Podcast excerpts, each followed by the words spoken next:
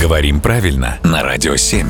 Владимир, доброе утро. Доброе утро. Доброе утро. Пришел к нам вопрос из Ростова-на-Дону от Вячеслава. У него под вопросом слово маневр или маневр. Как правильно говорить? В русском языке есть оба варианта. И маневр, и маневр. И маневры, и маневры. И маневренный, и маневренный.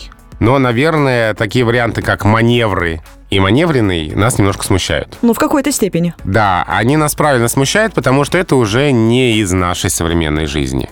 Вот, например, словари, адресованные работникам эфира, самые строгие, где только один вариант, дают уже только маневр и маневренный.